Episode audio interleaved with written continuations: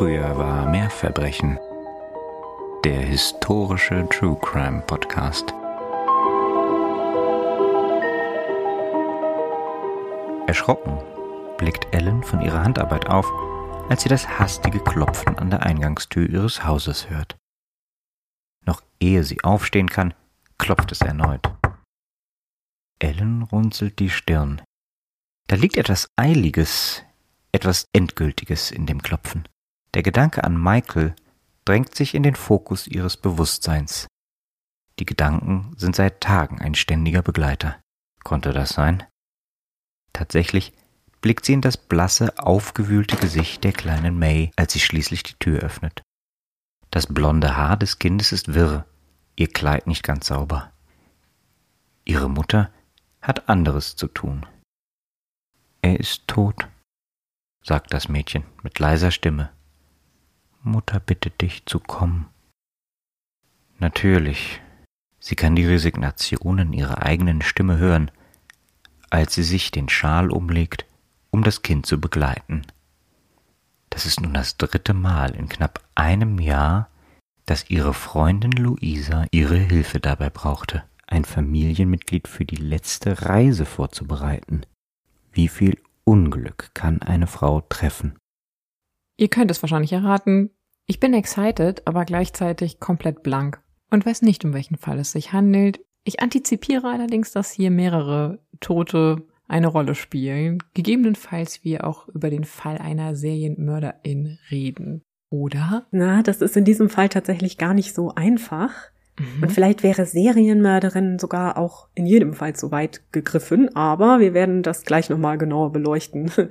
Aber zuerst mal ganz herzlich willkommen zurück, ihr Lieben, zu einer neuen Folge von Früher war mehr Verbrechen. Dem historischen True Crime Podcast. Und hier sind Katharina und Nina. Und wir sind natürlich wie immer entzückt, dass ihr wieder mit dabei seid, hier bei uns. In dieser Folge besprechen wir mal wieder eine Geschichte von meiner Ursprungsliste. Also die Liste, die ich angefertigt habe, bevor wir mit dem Podcast angefangen haben. Auf der stehen immerhin auch noch über 80 mögliche Fälle hier für den Podcast. Und ihr wollt nicht wissen, wie viele Fälle noch auf der Liste stehen, die wir mittlerweile angefertigt haben mit euren vielen, vielen Vorschlägen. Es sind deutlich mehr. Ja, richtig. Allerdings heißt das nicht, dass wir uns nicht immer noch riesig freuen, wenn ihr uns mal einen Feiervorschlag zukommen lassen wollt. Und deswegen könnt ihr uns jetzt gerne, wie immer, über unseren Instagram-Kanal oder unsere E-Mail-Adresse eine Nachricht zukommen lassen. Und das könnt ihr sowieso denn ich muss jetzt ganz kurz ein bisschen jubeln. Wir haben ein kleines Jubiläum zu feiern, einen kleinen Meilenstein. Nicht nur ist das heute unsere 59. Folge, was jetzt noch kein runder Geburtstag wäre, aber wir haben die Millionen geknackt. Unsere Folgen wurden von euch eine Million Mal angehört. Wir freuen uns wie kleine True Crime Geschichtsschnitzel. Ja, wer kennt sie nicht? Aber auf jeden Fall ist das super unglaublich für uns. Und wir möchten uns ganz herzlich bei euch bedanken für eure Unterstützung und dass ihr so treu zuhört und für alle neuen HörerInnen natürlich. Und für uns ist es wirklich immer noch ein Vergnügen mit euch, alle zwei Wochen diesen Podcast zu machen. Ja, unbedingt. Und deswegen wollen wir jetzt diese Gelegenheit nutzen, dieses Jubelereignis, um eine Sonderfolge nochmal zu machen, weil viele von euch jetzt dazugekommen sind und neu sind, seitdem wir die letzte QA-Folge, also Frage- und Antwort-Folge gemacht haben. Von daher wird unsere nächste Folge eine Sonderfolge sein, die sich genau damit auseinandersetzt. Das heißt, wir würden eure Fragen gerne beantworten. Dazu brauchen wir natürlich eure Fragen. Ergo, Bitte schickt sie uns. Ihr könnt das, wenn ihr das hier hört, sowohl auf unserem Instagram-Kanal machen. Dort wird es eine Story geben, in der wir im Grunde über den Story-Sticker sofort Fragen von euch einsammeln können. Ihr könnt uns dort natürlich auch ganz normale Nachrichten mit Fragen stellen, die wir dann einpflegen werden. Und natürlich könnt ihr Fragen auch über unseren Mail-Account permanent stellen bis zur nächsten Folge. Wir freuen uns sehr auf eure hoffentlich zahlreichen Fragen, die wir dann mit sehr viel Werf und Detailgenauigkeit beantworten werden. Egal was, wir lesen sie durch und hoffentlich beantworten wir sie. Eigentlich sind wir vor keiner Frage fies. Nö. Und wir freuen uns sehr. Ja, auch wenn ihr noch Fragen habt zu den Fällen, die wir schon besprochen haben. Genau. Oder irgendwas in der Art oder irgendwas Historisches, was euch auch immer so einfällt, lasst es uns gerne wissen. Wir freuen uns darauf, die Folge gemeinsam mit euch zu feiern. Also in der 60. Folge dann quasi mal mit euch gemeinsam eine Folge zu gestalten. Das wäre sehr schön. Yes. Und bitte an dieser Stelle wollte ich auch unbedingt nochmal gesagt haben, seid uns nicht böse, wenn es mal ein bisschen dauert mit der Antwort auf eure Nachrichten. Wir sind total begeistert davon, wie viel ihr mit uns kommuniziert und bitte, bitte macht weiter so. Aber ihr wisst ja, ne, wir haben ja auch noch beide einen Vollzeitjob und manchmal kann das passieren, dass das ein bisschen dauert. Aber wir lesen eure Nachrichten alle und bemühen uns wirklich auch immer zu antworten. Yes. Und in diesem Sinne dann noch vielleicht eine Spoiler-Ankündigung, zu der wir an dieser Stelle noch nicht mehr sagen können, aber im Laufe des Jahres werdet ihr erfahren, worum es sich handelt. Wir sitzen nämlich zurzeit an einem größeren Projekt, noch parallel, mhm. als hätten wir nicht eh schon genug auf der Kette, das ja euch erwartet Anfang nächsten Jahres. Und ihr könnt da sehr gespannt sein. Und ich hoffe, ihr seid so erfreut und vorfreudig wie wir. Genau, Aufregendes steht an. Aber nun haben wir uns genug gefeiert und gefreut und überhaupt. Und das ist wahrscheinlich für euch auch alles total irrelevant. In jedem Fall sollte es jetzt losgehen mit diesem Fall, auf den ich mich sehr freue. Nina, nimm uns mit. Also, wenn ihr jetzt vorgespult haben solltet bis jetzt, dann herzlich willkommen zurück. Jedenfalls führt uns der heutige Fall nach Australien und zwar ans Ende des 19. Jahrhunderts. Dort wird nämlich im Jahre 1888 eine Dame namens Louisa Collins des Mordes an mindestens einem ihrer Ehemänner angeklagt. Ganz so offensichtlich, wie der Fall jedoch auf den ersten Blick scheint, ist er wie so oft am Ende nicht. Auch wenn ich das Ganze vorletzte Woche so ein bisschen reißerisch angekündigt hatte als eine Dame mit Männerverschleiß. Das ist sie auch, also sie verliert schon einige Herren, aber ob das alles so einige Herren ja, aber ob das alles so war, wie wir das heute in den allermeisten Artikeln und Betrachtungen zu diesem Fall lesen, das überlasse ich euch. Das könnt ihr entscheiden nach der Folge heute. Es ist also mal wieder eine Folge in unserer Reihe Debunking True Crime Myths. Ja, also zumindest ist es eine Folge in der Reihe eigenartige Gerichtsurteile. Okay. Jedenfalls muss ich sagen, war ich überrascht, wie viel Fleisch an dieser Geschichte ist da ist doch noch deutlich mehr zu erzählen, als ich am Anfang dachte. Ich kenne diesen Fall nämlich schon sehr lange. Ich weiß gar nicht mehr woher, aber jetzt habe ich ihn mir mal genauer angeschaut und war doch überrascht. Er ist nämlich nicht nur juristisch interessant und ungewöhnlich, sondern auch politisch, aufgrund der Zeit, in der er passiert. Wir beginnen unsere Reise am 23. Juni des Jahres 1888 in Sydney. Der 27-jährige Michael Collins ist bei der Arbeit, wo er Wagen voller Häute vom Schlachthaus zur Weiterverarbeitung bei seinem Arbeitgeber Geddes Sons bringt. Laut der Aussage seines Arbeitskollegen John Walker springt der junge Mann plötzlich vom Wagen, rennt in die Büsche, erbricht sich und hat offensichtlich auch schlimmen Durchfall. Es geht ihm derart schlecht, dass er die Arbeit abbrechen und nach Hause gehen muss, wo er sich sofort zu Bett begibt. Zunächst nimmt man an, er habe sich den Magen verdorben, doch auch nach fünf Tagen sind die Symptome nicht abgeklungen. Und so bringt Michaels Frau, Louisa Collins, den vor Schmerzen gekrümmten Mann am 28. Juni zu Dr. George Marshall. Doch auch der Arzt kann keinen Grund für sein Leiden feststellen. Er verschreibt etwas hilflos unter anderem ein Schmerzmittel und etwas gegen Durchfall und Erbrechen. Allerdings nichts Außergewöhnliches. Er schickt Michael zurück nach Hause, doch seine Beschwerden verschlimmern sich immer weiter. Am 2. Juli bittet Louisa Collins Dr. Marshall um einen Hausbesuch. Dort angekommen ist der Doktor sehr verwundert, dass es dem Patienten so schlecht geht.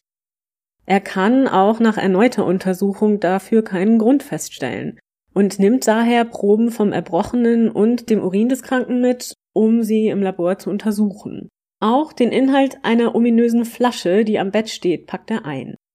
Doch die Untersuchungen der Proben bringen keine Erkenntnisse und Dr. Marshall kann nur zusehen, wie Michaels Zustand sich trotz weiterer Medizin stetig verschlechtert. So bespricht der ratlose Arzt den Fall schließlich mit einem anderen lokalen Doktor, seinem Freund Dr. Thomas Morgan Martin. Und schnell finden die beiden Männer heraus, dass Dr. Martin in der gleichen Straße kein Jahr zuvor einen Mann namens Charles Andrews wegen der gleichen unerklärlichen Symptome behandelt hatte. Und auch Charles hatte eine Frau namens Louisa, die nach dem Doktor gerufen hatte. Hm.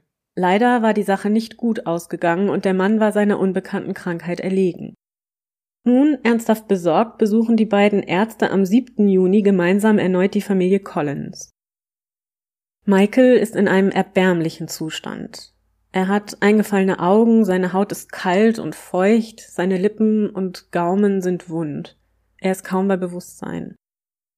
Alle Anzeichen weisen auf eine Vergiftung hin, doch Michael, der schwach die Fragen der Ärzte beantwortet, hegt keinen Verdacht. Er besteht darauf, dass die Krankheit auf der Arbeit begonnen hatte und darauf, dass niemand ihm etwas gegeben hatte, dass niemand ihm schaden wolle. Die Ärzte jedoch sind nicht überzeugt. Gleich nach ihrem Besuch bei den Collins gehen sie zur nahegelegenen Botany Police Station und berichten dort von ihrem Verdacht. Beunruhigt durch diese Aussagen besuchen zwei Polizeibeamte noch am selben Abend Michael Collins und befragen ihn vorsichtig nochmals, ob ihm jemand etwas gegeben haben könnte, um ihn krank zu machen. Aber auch diesmal besteht er darauf, dass das nicht der Fall sei und er sicher in ein paar Tagen wieder auf den Beinen sein würde. Doch leider ist das nicht der Fall. Gegen 15 Uhr am Nachmittag des 8. Juli 1888 stirbt Michael Collins unter schrecklichen Schmerzen im Kreise der Familie und zahlreicher Nachbarn. Seine Frau, die allen Aussagen nach überaus emotional auf seinen Tod reagiert, schickt kurz nach seinem Versterben ihre Tochter los, um einer Nachbarin Bescheid zu sagen, dass sie sich um Michaels Körper kümmern soll.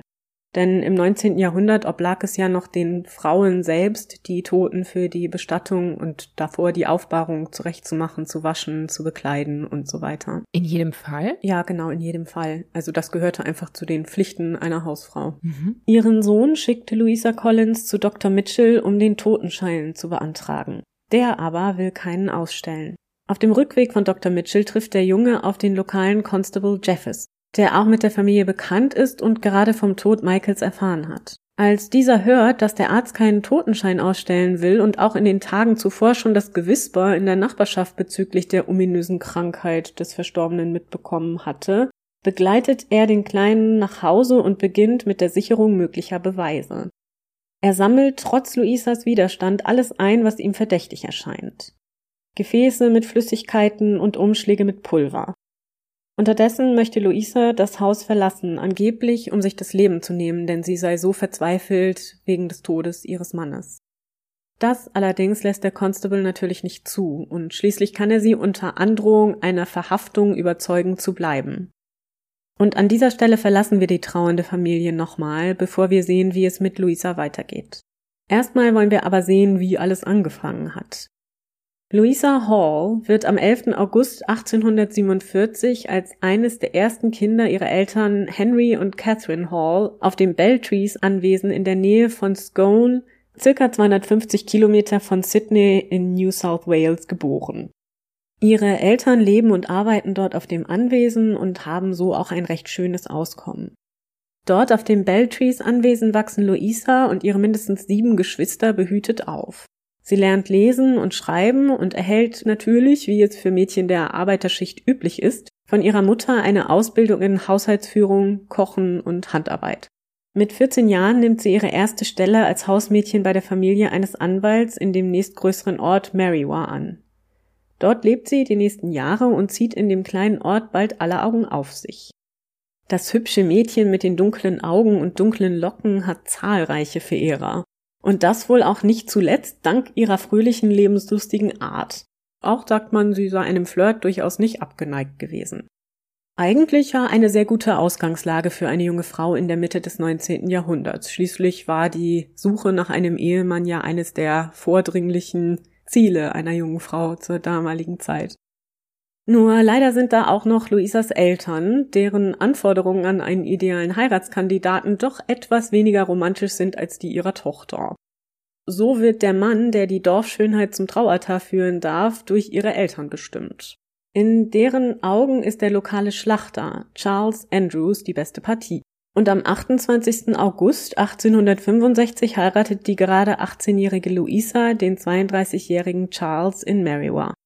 Wenn die Ehe zunächst auch vielversprechend aussieht, Charles ist in dem Ort sehr angesehen und kann durchaus auch mit seiner Arbeit eine Familie ernähren, so gibt es wohl von Beginn an Probleme.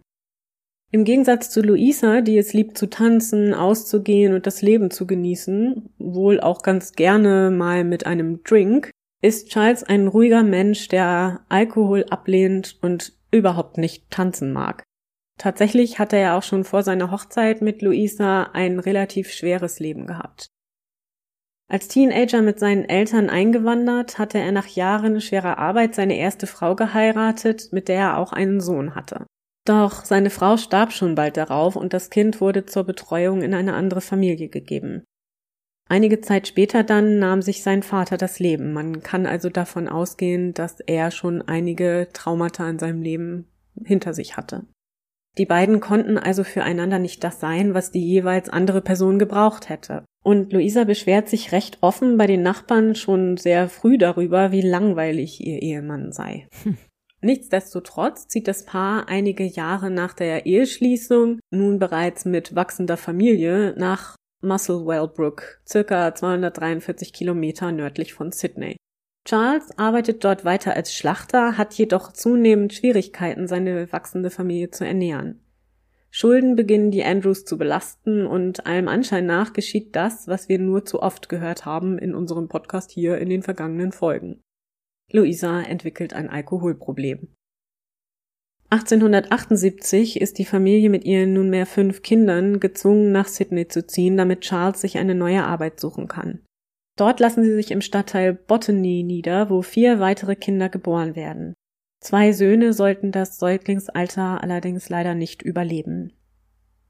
Charles findet auch relativ schnell Arbeit in Botany als Wollwäscher, denn gerade für die Wollverarbeitung und Lederverarbeitung war dieser Stadtteil Botany sehr bekannt und dort lebten auch hauptsächlich Arbeiterfamilien, die in diesen Industrien arbeiteten. Mit dieser Arbeit kann er zumindest notdürftig seine neunköpfige Familie ernähren. Sie haben ein bescheidenes Leben in einem wirklich kleinen Häuschen in der Nummer 1 Popples Terrace. In der Siedlung gibt es keine Kanalisation und das Trinkwasser wird an einer geteilten Pumpe für die ganze Straße besorgt.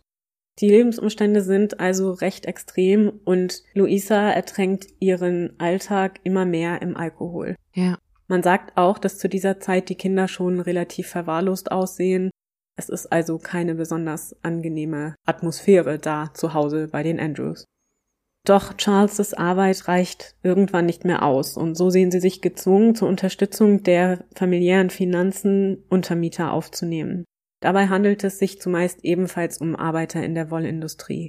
Mindestens vier zusätzliche Männer leben fortan in der Familie in den vier Räumen des kleinen Hauses. Mhm. Wir haben also 13 Menschen, die dort gemeinsam leben, mindestens. Eine Situation also, die alles andere als einfach gewesen sein muss. Es kann auch keinerlei Privatsphäre gegeben haben. Wir können uns das sicher alle vorstellen. Ja. Luisa allerdings scheint allen Aussagen nach aus der beengten Situation das Beste gemacht zu haben. Obwohl man natürlich mit solchen Aussagen im Nachhinein immer vorsichtig sein muss, also an dieser Stelle natürlich bitte skeptisch sein. Es scheint jedoch so gewesen zu sein, dass sie die Anwesenheit der fremden Herren durchaus zu schätzen wusste, da sie nun wieder die Aufmerksamkeit bekam, die sie in ihrer Jugend genossen hatte. Wie alt ist sie jetzt zu dem Zeitpunkt? Zu der Zeit wird sie ungefähr Mitte 30 gewesen sein.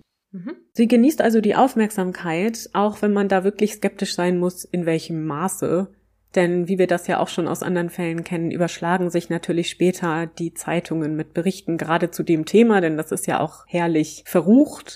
Und deshalb wird später behauptet werden, sie habe mit wirklich jedem Untermieter, den sie aufgenommen haben, sexuellen Kontakt gehabt. Das möchte mhm. ich wirklich bezweifeln, dass dem so war. Unbedingt, ja. Ziemlich sicher allerdings hat sie eine wohl auch recht leidenschaftliche Affäre mit einem gewissen Untermieter, nämlich einem Herrn namens Michael Peter Collins. Ein muskulöser junger Mann Mitte 20, der wohl auch lebenslustig ist und der so Luisas Charakter ganz gut entspricht.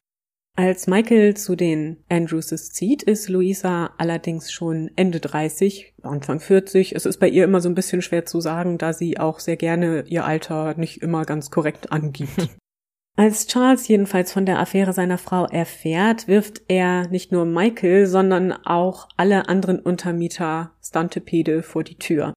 Das aber hilft auch nicht. Als Charles eines Tages von der Arbeit kommt, findet er Michael wieder im Haus vor und es kommt zu Handgreiflichkeiten zwischen den beiden Herren. Luisa rennt daraufhin aufgebracht aus dem Haus, geht zur Polizei und zeigt ihren Mann an. Er habe nicht nur einen Untermieter angegriffen, sondern sei auch ihr gegenüber handgreiflich geworden. Die Polizei geht der Sache auch nach, kann aber die Vorwürfe nicht bestätigen. Sogar Michael Collins sagt aus, dass es gegenüber Luisa keine Angriffe gegeben habe und dass er den Angriff auf sich auch nachvollziehen könne, er also auch nicht Anzeige erstatten wolle. Doch auch diese Episode bringt Luisa nicht davon ab, sich weiter mit Michael zu treffen. Ihre Kinder sehen zunehmend vernachlässigt aus, werden dünner und immer schmutziger. Was natürlich auch den Nachbarn auffällt, die Charles zunehmend mit Bedauern begegnen. Keine sechs Wochen nach dem Vorfall zwischen Michael und Charles wird Luisas Ehemann plötzlich von heute auf morgen sehr krank. Die Symptome, starke Bauchschmerzen, heftiges Erbrechen und Durchfall kommen uns an dieser Stelle schon bekannt vor. Auch für Charles sucht Luisa einen Arzt, den schon erwähnten Dr. Martin. Sie ist anscheinend zutiefst besorgt. Tatsächlich, zur großen Verwunderung ihrer Nachbarn und Bekannten, ist sie sicher, dass Charles sterben wird. Der Arzt ist ratlos, verschreibt verschiedene Medikamente, die alle nichts bewirken können. Nur zwei Tage nach dem plötzlichen Einsetzen der Krankheit bittet Luisa männliche Nachbarn, die Aufsetzung von Charles' Testament zu bezeugen. Eine Frau hätte das zu dieser Zeit nicht tun dürfen, da sie nicht als juristische Person selbst handeln konnte. In diesem Testament, welches schließlich ein Freund von Charles bezeugt, legt der Kranke fest, dass all sein Besitz inklusive einer Lebensversicherung von 200 Pfund seiner Frau zugutekommen soll. Sagen diese Männer, die das bezeugen, hinterher nochmal was zu dem Vorgang? Nein, also das scheint schon so seine Richtigkeit gehabt zu haben. Also das scheint zumindest in diesem Moment der Wille von Charles so gewesen zu sein. Mhm. Umgerechnet entspricht das Vermögen, das also durch dieses Testament Luisa zufallen wird, heute etwa 15.000 Euro. Mhm. Also eine stolze Summe für Menschen, die in recht ärmlichen Verhältnissen da in Botany leben. Vielleicht nochmal zur Erklärung. Heute ist es ja eigentlich meistens so, dass wenn ein Ehepartner ohne Testament verstirbt, die Ehefrau zumindest einen Großteil des Ganzen erbt. Mhm. Damals wäre es rechtlich so gewesen, dass nur der älteste Sohn das komplette Vermögen des Vaters erbt und der dann verpflichtet ist, sich um Mutter und kleine Geschwister zu kümmern. Also Luisa hätte eigentlich überhaupt nichts bekommen, wenn das nicht testamentarisch so festgehalten worden wäre. Mhm. Wissen wir, wie alt deren ältester Sohn war zu dem Zeitpunkt? Ja, Anfang 20. Okay. Nachdem das also alles abgewickelt ist, verstirbt Charles Andrews am 2. Februar 1887 an dieser unbekannten Krankheit. Tatsächlich nur sieben Tage nachdem sie begonnen hatte. Noch bevor der Körper für die Bestattung vorbereitet werden kann, trifft eine Nachbarin Luisa bereits auf dem Weg zur Straßenbahn. Sie möchte zur Versicherungsanstalt, um dort die Auszahlung der Versicherungssumme zu beantragen. Sowohl die Kinder des Paares als auch die Nachbarn sind vom Tod Charleses zutiefst erschüttert. Er war ein starker und stets gesunder Mann gewesen, der so gut wie nie krank gewesen war, obwohl er nun schon Ende 50 war. Nach Charleses Beerdigung am 5. Februar fällt Luisas ungewöhnliches Verhalten der ganzen Nachbarschaft auf. Sie scheint sehr gut gelaunt und weigert sich auch, Trauerkleidung zu tragen. Das war natürlich Ende des 19. Jahrhunderts mhm. in der viktorianischen Gesellschaft ein absolutes No-Go. Ne? Eine der wichtigsten Pflichten, die man überhaupt hatte, um moralischen Empfindungen zu entsprechen. Doch Luisa sagt, sie könne auch innerlich trauern und müsse das nicht nach außen tragen. Im Gegenteil, sie kauft sich von ihrer Versicherungssumme und dem Erbe schöne neue Kleidung in hellen, leuchtenden Farben. Kurze Zeit später schmeißt sie auch eine große Party für die Nachbarschaft, bei der bis um drei Uhr morgens getanzt und gesungen wird. Natürlich steht's mit dabei und an Luisas Seite Michael Collins. Am Tag nach dieser Feier zieht Michael bei Luisa und den Kindern ein und die zwei beginnen, das Geld aus der Lebensversicherung mit vollen Händen auszugeben. Hm. Luisa richtet das Haus neu ein, kauft neue Kleidung für Michael und tilgt seine nicht unerheblichen Spielschulden. Im April dann, drei Monate nach Charles Tod, heiraten Louisa und Michael. In der Folge der Hochzeit ziehen sie aus Botany weg, kehren aber nur kurze Zeit später schon wieder zurück, müssen dann allerdings in ein anderes Haus ziehen, da ihr altes Haus besetzt ist, und wohnen daher nun in der Nummer 5, Popples Terrace. Das Geld aus dem Erbe und der Versicherung ist schnell durchgebracht und allen Aussagen nach ist die Lebenssituation vor allem für die jüngeren Kinder schon nach kurzer Zeit wieder sehr schwierig. Zum Eklat kommt es, als Luisas und Charleses ältester Sohn Herbert, wie gesagt Anfang 20 und längst nicht mehr bei der Familie lebend, zufällig erfährt, dass sein Vater gestorben ist. Also dem hm. hatte keiner Bescheid gesagt, ja. Verständlicherweise sucht er sofort seine Mutter auf, die er nun mit einem neuen Ehemann vorfindet und zudem hochschwanger. Oh. Seine kleinen Geschwister spielen verwahrlost unter dem Küchentisch und das gesamte Vermögen seines Vaters ist verloren. Es kommt zu einem gewaltigen Streit, wie ich finde auch verständlicherweise, nachdem Herbert endgültig mit seiner Mutter bricht. Im November 1887 wird der erste Sohn des neuen Ehepaares geboren, John Collins. Louisa scheint kein großes Interesse an dem Kleinen zu haben. Vielleicht ist das auch keine große Überraschung, denn sie hatte ja nun schon sehr viele Kinder geboren, war sehr oft schwanger gewesen und zu jener Zeit war das eben auch leider nicht immer so ein romantisches Ereignis. Mhm. Michael jedoch war wohl von seinem kleinen Sohn, seinem Erstgeborenen, ganz hin und weg und hat das Kind wohl sehr geliebt. Allerdings ist das Baby von Anfang an wohl nicht sehr gesund und leider etwas schwach und kränklich.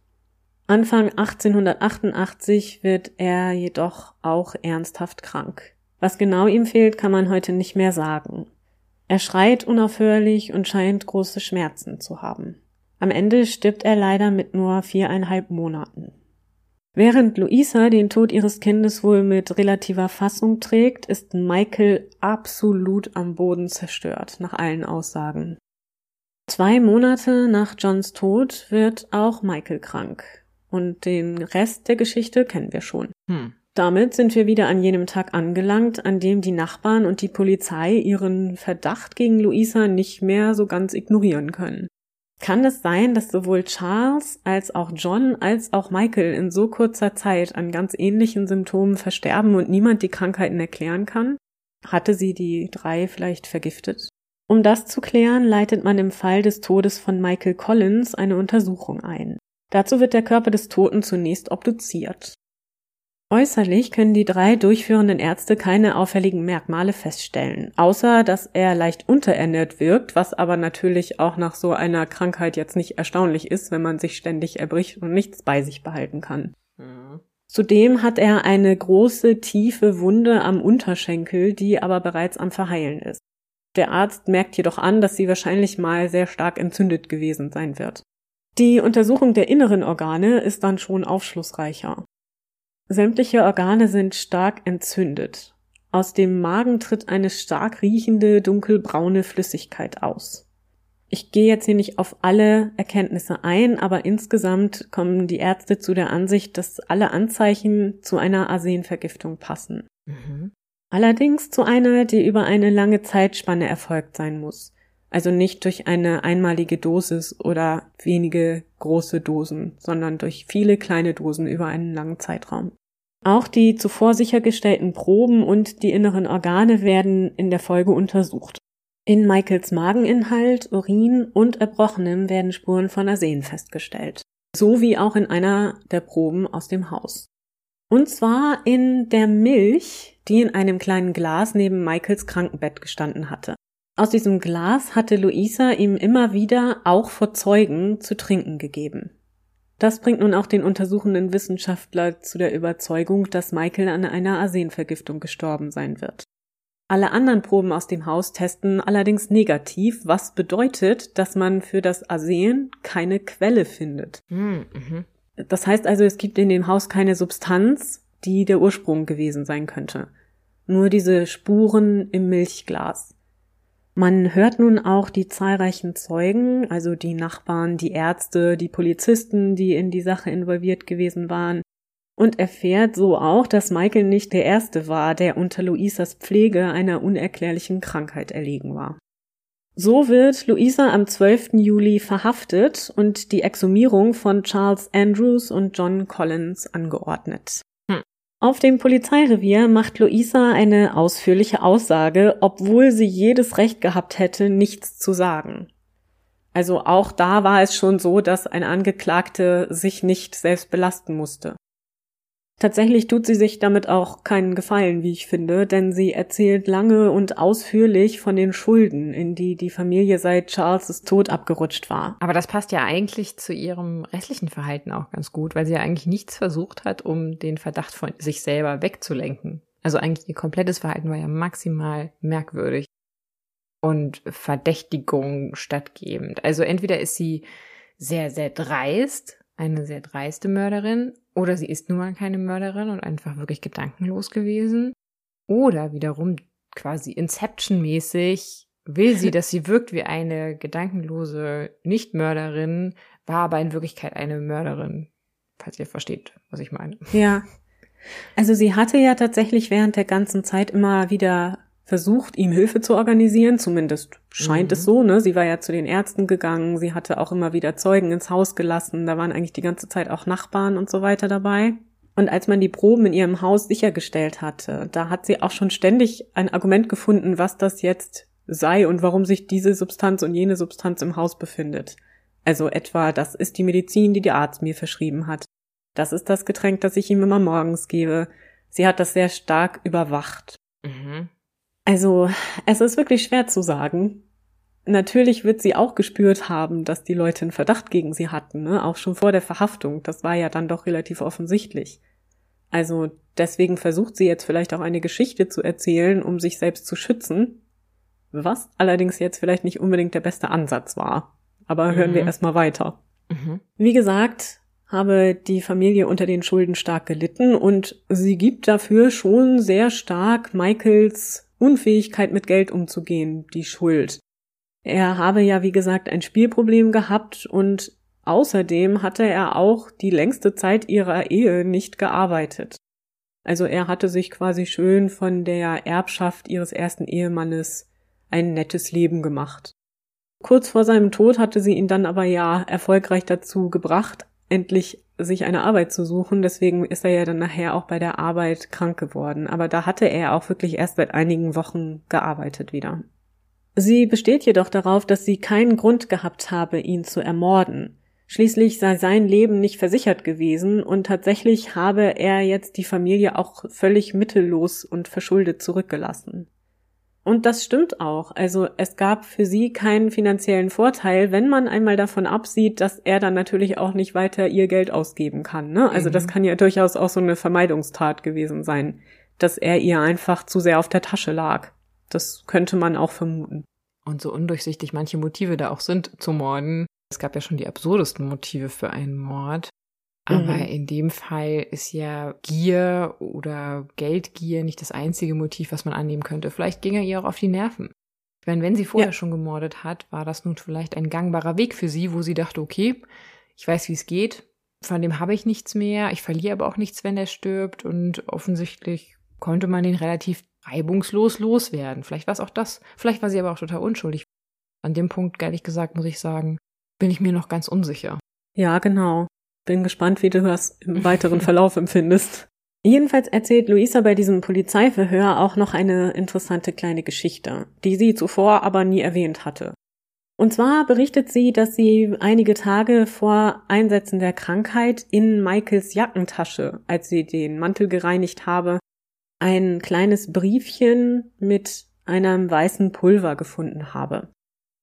Sie habe dann Michael darauf angesprochen, worum es sich dabei handelt, der sei ihr ausgewichen, er habe ihr das aber auch nicht aushändigen wollen und habe das daraufhin stets in der Hosentasche mit sich herumgetragen.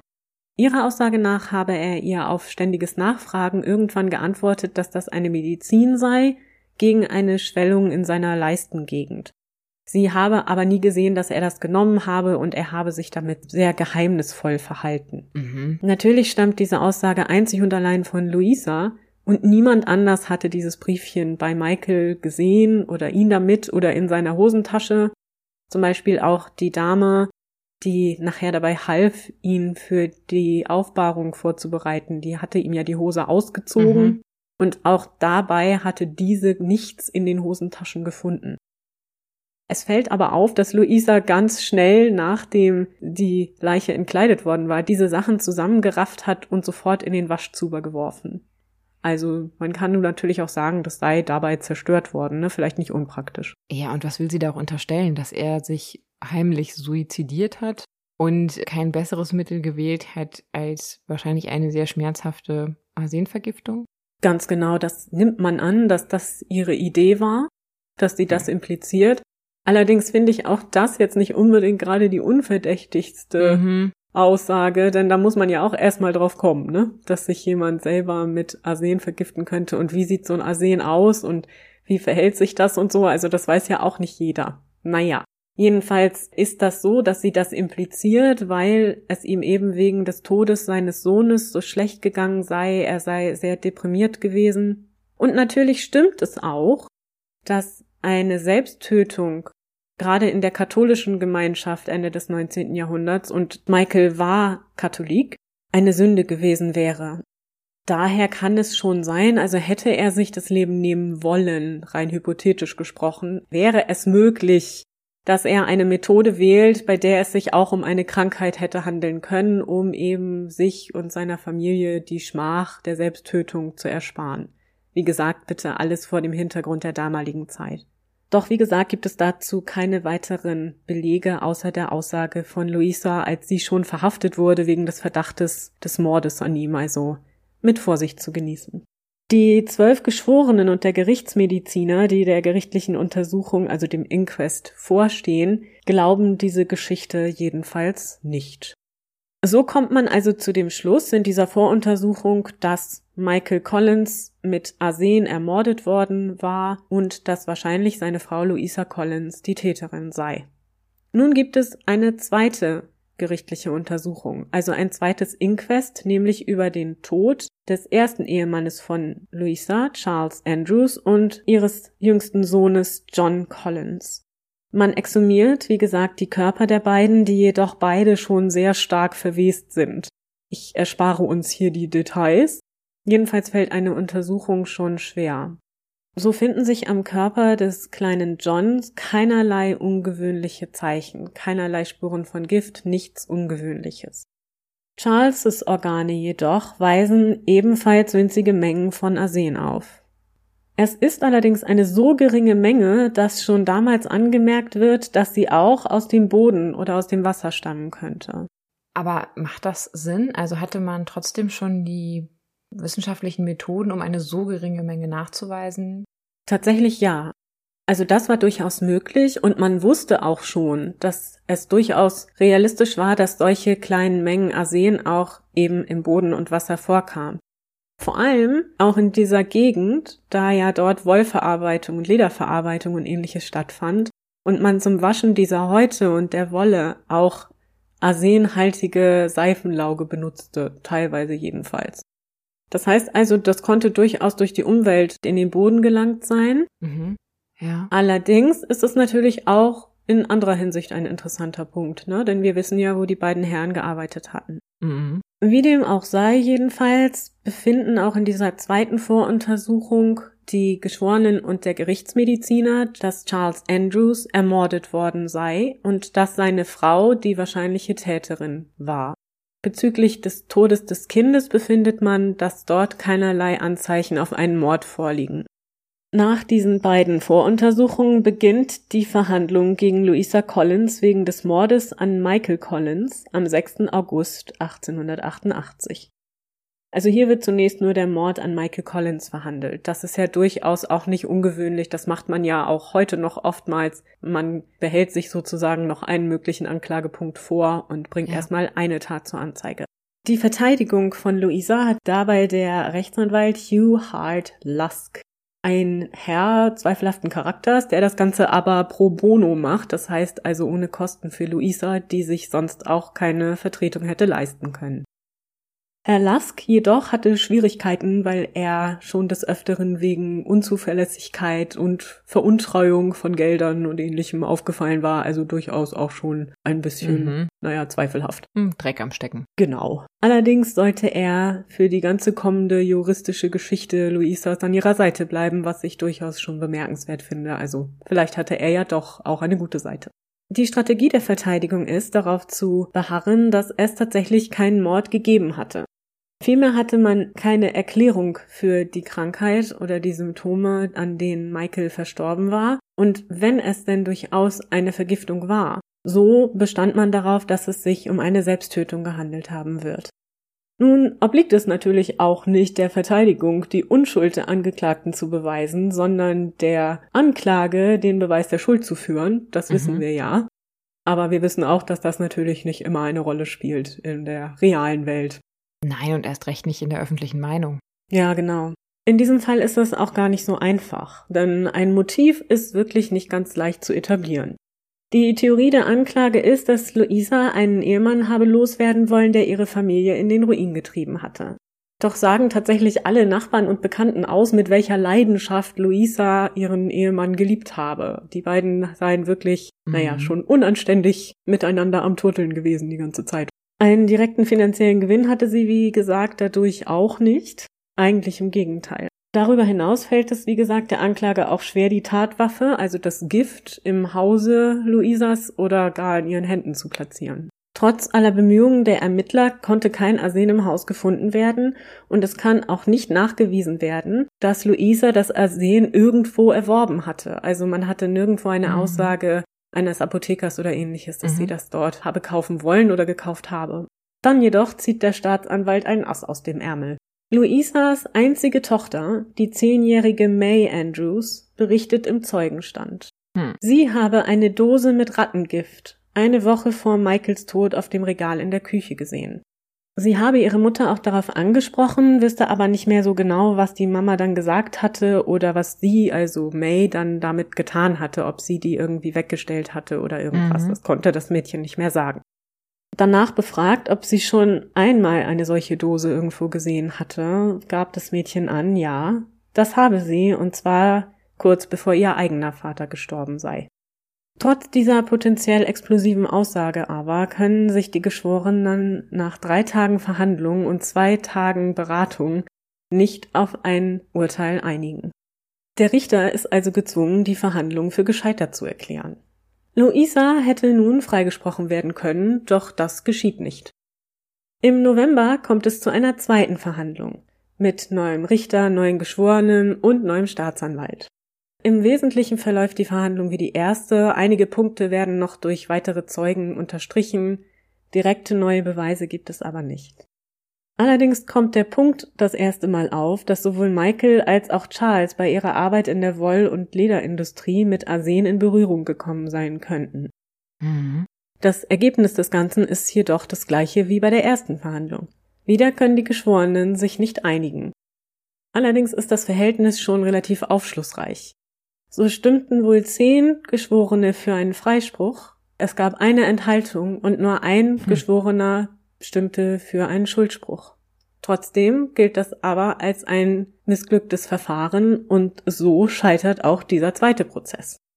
Ja, und ich glaube, jetzt wissen wir auch alle schon, was diesen Fall eigentlich so ein bisschen bemerkenswert macht. Ne? Wir haben ja gerade schon gehört, zweimal Verhandlungen wegen des gleichen Verbrechens oder der gleichen Anklage. Mhm. Ja. Ich meine, gut, das waren natürlich Prozesse, die am Ende zu nichts geführt haben. Das ist also nicht das gleiche wie ein Freispruch oder eine Verurteilung und dann ein neues Verfahren. Aber trotzdem hätte das nicht Not getan, ne? wie man das hier so schön mhm. sagt. Und jetzt wird es auch langsam wirklich kritisch. Es hatte ja nun zwei Verhandlungen zur selben Anklage gegeben. Das spricht ja nicht unbedingt für die Beweise der Schuld, denn darum geht es ja dass man natürlich im Zweifel für die Angeklagte entscheiden hätte müssen. Ja, und zumindest wenn man der Justiz vertraut, dann kann es natürlich ein Fehler am Ende des Tages sein, aber wenn zwei Juries sie in zwei vergleichbaren Fällen für unschuldig bzw. für nicht schuldig erachten, dann muss man das akzeptieren. Auch wenn man das ja. persönlich anders sieht. Du kannst sie ja nicht so oft anklagen. Gut, du darfst sie wegen der ganz komplett gleichen Sache eh nicht mehrfach anklagen. Da gibt es ja auch eine Regelung, die gibt es bei uns ja auch. Aber du kannst ja eine Person nicht so oft anklagen, bis du irgendwann das Ergebnis hast, das Urteil hast, was dir gefällt. Sollte man meinen, oder? Mhm. Hören wir mal weiter. Also sie war ja nicht für unschuldig befunden worden, sondern die Jury hatte sich ja lediglich nicht einigen können. Was ich aber ja. sagen würde, spricht jetzt eben, wie gesagt, eigentlich dafür, dass so viel Zweifel besteht, dass man hätte sie freisprechen müssen. Ja. Aber gut, äh, Auslegung des Rechts nehme ich an. Nun möchte man tatsächlich noch ein drittes Verfahren gegen Luisa eröffnen. Allerdings ist das gar nicht so einfach, denn es wird zunehmend schwieriger, unvoreingenommene Geschworene zu finden, da sich natürlich die Presse längst auf den Fall gestürzt hatte und das überall bis ins kleinste Detail diskutiert wurde. Tatsächlich hatte Luisa sogar schon einen Markennamen bekommen, und zwar die Borgia of Botany. Mhm. Ja. Oh, das ist jetzt sehr blumig. Kurz eine, eine, Verständnisfrage. Also hat man wirklich versucht, sie jetzt mehrfach vor Gericht zu stellen, wirklich in der komplett gleichen Sache? Gut, ich kenne jetzt die britische, australische Rechtsgeschichte nicht, Aber ich weiß ja, dass es bei uns gilt, ne bis in idem, also sprich nicht zweimal in derselben Sache, dass du wegen der komplett gleichen Sache, es gibt ja auch einen Film mit Ashley Judd, du kannst nicht wegen dem komplett gleichen Tatvorwurf zweimal vor Gericht gestellt werden, um genau das zu verhindern, dass so lange verhandelt wird, bis man halt ein Ergebnis hat, was man irgendwie haben möchte. Genau, und diesen Vorsatz gibt es eben in diesem britischen Rechtssystem auch. Das war es ja zur damaligen Zeit in Australien ja. durchaus noch. Aber es war durchaus nicht das erste Mal, dass damit ein bisschen, naja, sagen wir mal, frei umgegangen wurde. Also es hatte auch mhm. vorher schon Fälle gegeben, in denen Mehrfachverhandlungen vorgekommen waren. Indem man dann irgendwie kleine Details ändert und schon wird es zu einem neuen Fall quasi. Okay. Ja, genau. Also zwei, drei neue Zeugen und dann kann man das Ganze nochmal neu verhandeln. Gerade dann mhm. auch, wenn Geschworene sich nicht einigen konnten. Also hätte es jetzt einen Freispruch oder einen Schuldspruch gegeben, wäre das sicherlich früher abgewickelt worden. Aber jetzt ist eben zweimal komplett nichts dabei rausgekommen. Mhm. Und jetzt möchte man gern noch ein drittes Mal. Natürlich ist mhm. man sich auch bewusst, dass es nicht ohne weiteres geht. Und deswegen denkt man sich, na ja, man hat ja noch den anderen Mordfall. Also klagt man Luisa jetzt des Mordes an ihrem ersten Ehemann Charles Andrews an. Allerdings war zwischenzeitlich sogar der Staatsanwalt hm. der letzten Verhandlung abgesprungen und der Meinung, dass es eigentlich nicht rechtens sei, Luisa noch einmal vor Gericht zu stellen und dass ja. er nichts mehr damit zu tun haben wolle. Ja, aber vor allen Dingen, weil es in dem Fall eines Schuldspruches ein irreversibles Urteil gewesen wäre. Also die Todesstrafe kannst du halt nicht mehr zurücknehmen. Und es war klar, dass die am Horizont lauerte. Ja, genau. Aber man findet einen anderen Staatsanwalt, einen neuen Richter neue Geschworene und so kommt es zur dritten Verhandlung gegen Louisa Collins. Diese dritte Verhandlung findet schon kurz nach der zweiten Ende November 1888 statt. Die Beweise in diesem Fall sind allerdings noch schwächer. Auch wenn sich herausstellt, dass in den Resten der Friedhofserde, also man hatte dann noch verschiedene Stellen rings um Charles' Grab beprobt, ob auch da Arsen in der Umgebung zu finden ist, ob es natürlich vorkommend ist, sozusagen äh, herausgestellt hatten, dass es nicht in der Umgebung vorkam. Also es war nur im Körper Charleses dort vorhanden, zumindest nicht in diesen Proben. Was ja zumindest wahrscheinlicher macht, dass Charles eben auch an einer Arsenvergiftung gestorben ist. Was aber natürlich immer noch nicht bedeutet, dass Louisa ihn ermordet haben muss, aber gut. Soweit so gut. Im Großen und Ganzen sind die Argumente ähnlich wie in den Verfahren bezüglich des Mordes an Michael Collins und nicht nur das, auch das Ergebnis ist wieder das gleiche. No way. Doch, wieder können die Geschworenen sich nicht einigen, wieder wird die Verhandlung für gescheitert erklärt. Und man möchte es nicht glauben, aber die Behörden wollen nicht aufgeben. Im Dezember kommt es zum vierten Prozess gegen Louisa Collins. Diesmal wieder für den Mord an Michael Collins, ihrem zweiten Ehemann. Obwohl ihre Kinder nicht nur May, sondern wohl auch einige ihrer Söhne auch schon in vorherigen Verfahren ausgesagt haben, wird in diesem vierten Verfahren ihr kleiner Sohn Frederick, der 14 Jahre alt ist, ausführlicher befragt. Nun sagt er aus, er habe kurz vor dem Tod seines Stiefvaters Milch aus einer Kanne trinken wollen, die in der Küche stand. Als seine Mutter das gesehen habe, habe sie ihm die Kanne entrissen und gesagt, das dürfe er nicht, das sei nur für seinen Stiefvater bestimmt. Ihr seht das jetzt nicht, aber ich schüttel mit dem Kopf, weil natürlich, selbst wenn es sehr wahrscheinlich ist, und das ist es ja nun mal einfach, qua gesundem Menschenverstand, dass sie tatsächlich was mit dem Tod ihrer Männer da oder der Toten zu tun hat, kannst du nicht so lange verhandeln, bis du dieses gewünschte Ergebnis hast, sondern wenn einfach eine Jury nicht dazu kommt, zu diesem Ergebnis, dann ist es halt so. Dann ist es vielleicht ein Freispruch in Anführungszeichen zweiter Güte und nicht erster Güte, weil es nun mal keinen richtigen Freispruch gab, weil nicht ihre Unschuld bewiesen werden konnte. Aber du kannst ja nicht so lange verhandeln. Was ist das denn für ein Justizverständnis? Ja, das ist schon bemerkenswert, oder? Und mhm. noch bemerkenswerter ist es, dass nach dieser vierten Verhandlung es endlich zu einer Einigung kommt. Vielleicht auch, weil man doch endlich damit abschließen wollte. Und es kommt natürlich, wie es kommen muss. Louisa Collins wird am 8. Dezember 1888 von den Geschworenen für schuldig befunden und zum Tode verurteilt. Wie bei dir, was ich an deinem Kopf schütteln sehe, stößt das Urteil in der Öffentlichkeit auf heftige Reaktionen. Zum einen war in New South Wales seit 30 Jahren keine Frau mehr hingerichtet worden. Und so sind die Leute, inklusive Luisa, so wie man das entnehmen kann, wohl anfangs auch sehr zuversichtlich, dass das Urteil gegen sie noch in ein lebenslanges Hafturteil umgewandelt mhm. werden würde. Die Sache zieht tatsächlich derart weite Kreise, dass die sogar im Parlament zur Sprache kommt, was schon irgendwie bemerkenswert ist.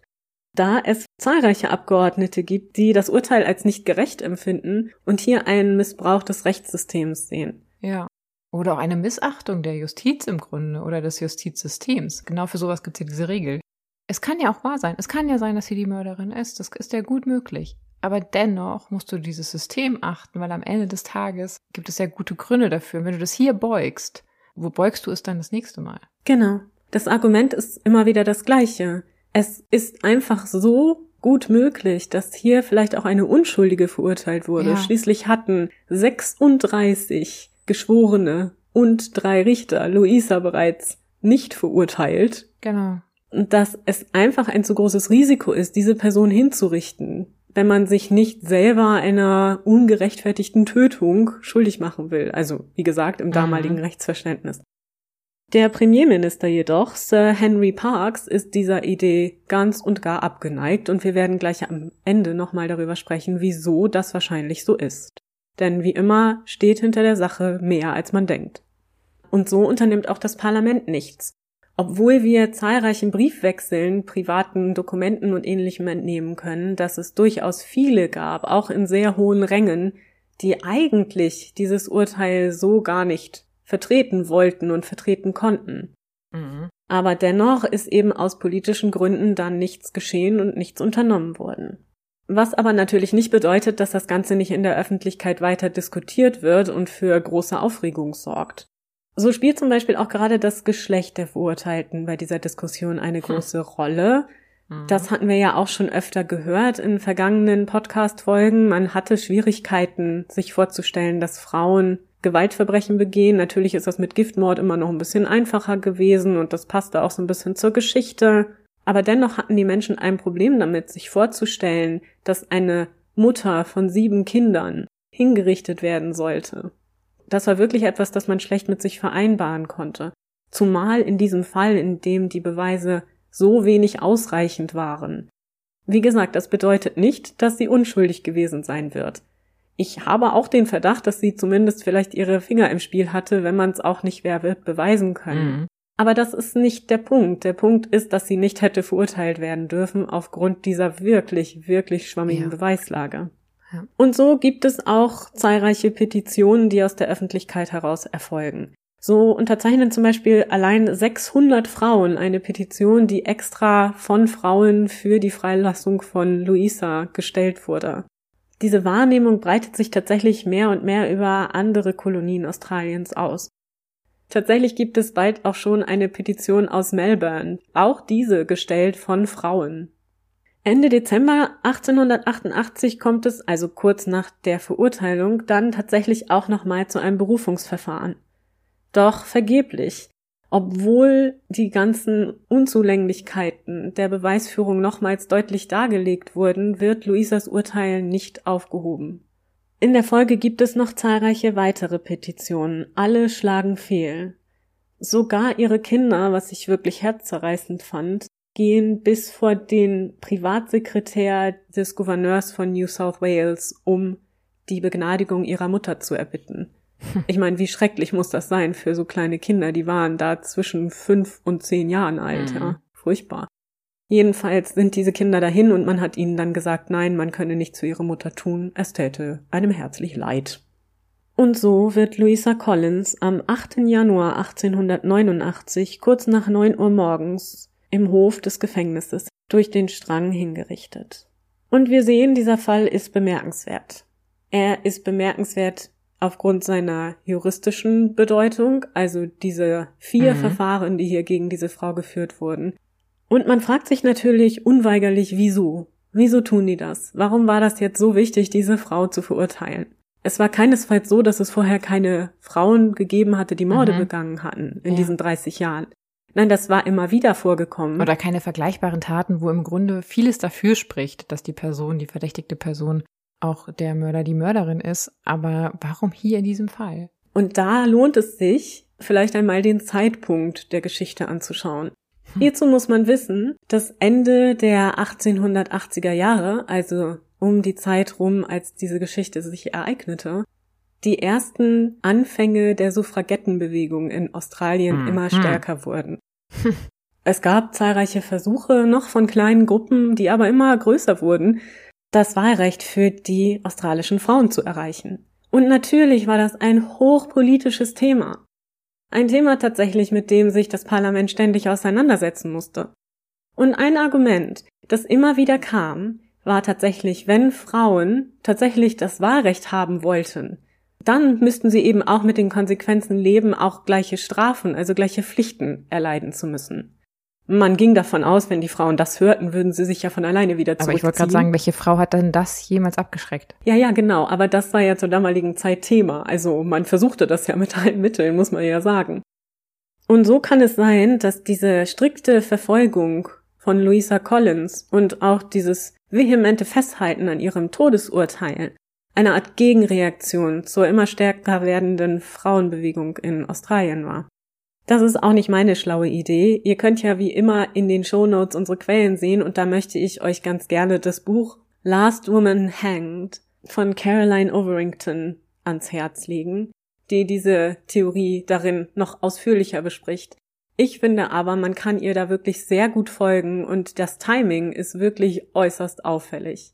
Louisa ist zudem auch nicht nur die erste Frau seit 30 Jahren, die in New South Wales hingerichtet wurde, sondern auch für immer die letzte. Aber wie doppelt unnötig ist denn das? Aber gut, Todesstrafe ist hier nochmal ein anderes Thema, selbst wenn sie schuldig war. Oh ja, vollkommen, natürlich. Das war eher eine Diskussion, die geführt wurde, ne? Ob es Todesstrafe weiterhin geben sollte, ob nicht, ob eine zivilisierte Gesellschaft sowas tut. Aber auch wir lassen das an dieser Stelle mal so stehen.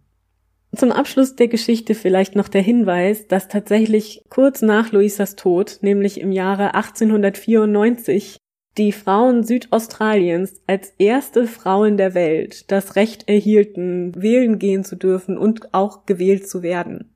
1903 dann konnten auch in ganz Australien Frauen wählen und gewählt werden.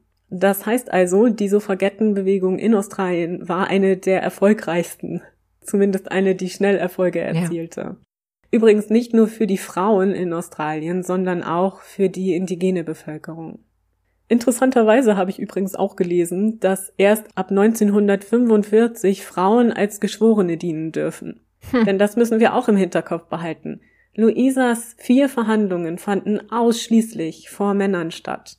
Und zwar nicht Männern der Arbeiterschicht, sondern Männern mindestens der Mittelschicht. Noch nicht mal alle der Mittelschicht wurden für Geschworenendienst zugelassen.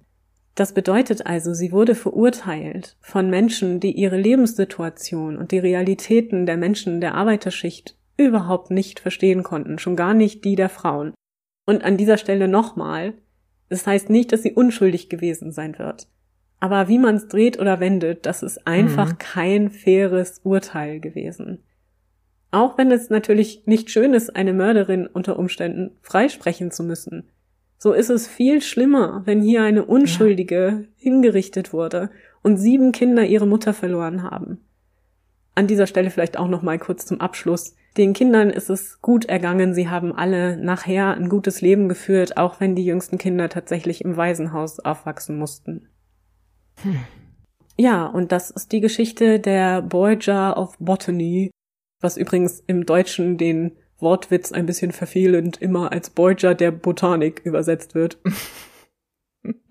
Natürlich geht das ganze Schmissige da so ein bisschen flöten, denn eigentlich geht es ja um den Stadtteil in Sydney und eben die Ja. lustige Doppeldeutigkeit, wenn es sich um eine Giftmischerin handelt, aber das ist im Deutschen, wie gesagt, jetzt irgendwie ein bisschen sperrig. Unabhängig davon, dass der Vergleich mit den Borgia doch sehr hinkt.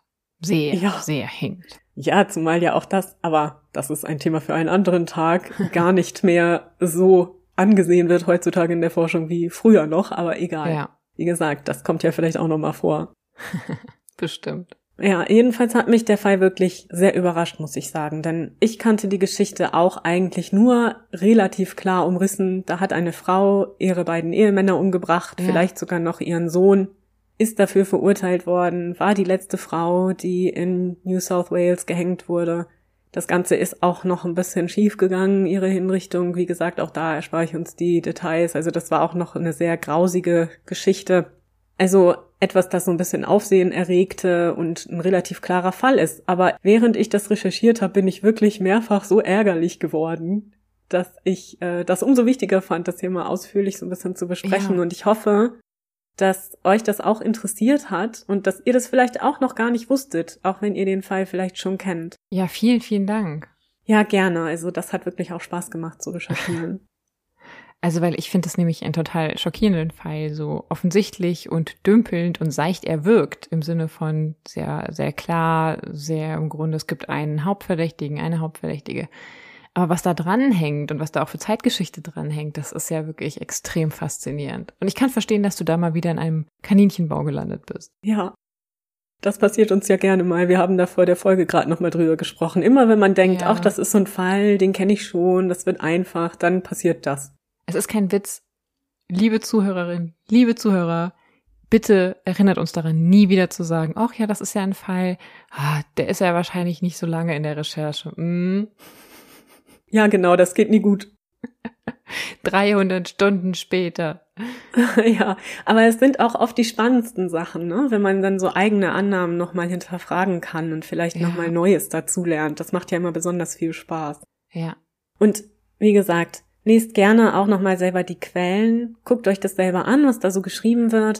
Vor allem auch die Monographie. Ich fand das wirklich faszinierend und sie schreibt darin auch noch viel mehr Details, die einfach hier komplett den Rahmen gesprengt hätten, aber die Mhm. total faszinierend und spannend sind. Ich muss wirklich sagen, ich bin mir nicht mal sicher, ob sie eine Mörderin war, aber es ist durchaus gut möglich, dass sie diese Morde begangen hat. ja, also tatsächlich in der Mangelung einer Alternative würde ich einfach davon ausgehen, es fühlt sich einfach relativ logisch an, aber das darf natürlich Ja. nie eine Begründung sein für einen Schuldspruch, gerade nicht, wenn es um Todesstrafe geht. Nee, aber wenn du ein Exempel zu statuieren hast, dann ist das vielleicht manchmal einfach genau das, was passiert. Ja. Ja, und nachdem wir diese fröhlichen Schlussworte gefunden haben, entlassen wir euch dann auch langsam mal in die neue Woche, den neuen Tag, den Morgen, den Abend, wann auch immer ihr uns hier zuhört. Wir hoffen, ihr sendet uns fleißig eure Fragen. Wir würden uns darüber sehr freuen. Wie gesagt, seid gerne ein bisschen kreativ. Wir geben uns die größte Mühe, darauf Antwort zu geben. Oh ja. Und wir freuen uns wirklich sehr, unsere 60. Folge und unsere Millionen Downloads, nach wie vor unglaublich, mit euch nächstes Mal in einer kleinen Sonderfolge zu feiern. Yes. Und bis dahin senden wir euch unsere liebsten Grüße. Also einfach warme Umarmungen oder auch kalte Grüße, je nachdem, was ihr gerade brauchen könnt, in welcher Region Deutschlands ihr euch aufhaltet, angesichts der momentanen Wetterschwankungen. Wir haben nämlich festgestellt, eine von uns sitzt hier im T-Shirt, die andere mit Wolldecke. Es schwankt doch ein bisschen. Ja. Ja, wie auch immer, wo ihr auch seid, lasst es euch gut gehen und seid nächstes Mal wieder mit dabei hier bei uns, bei Früher war mehr Verbrechen. Eurem historischen True Crime Podcast.